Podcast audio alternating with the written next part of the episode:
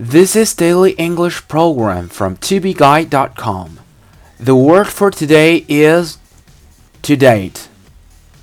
To date 意思是迄今为止，到现在为止，意思和 so far 或者是 up to now 是一样的。To date, there have been only a few people who can speak Spanish in my area. 到目前为止。 我们这儿只有几个人能够说西班牙语。To date, there have been only a few people who can speak Spanish in my area.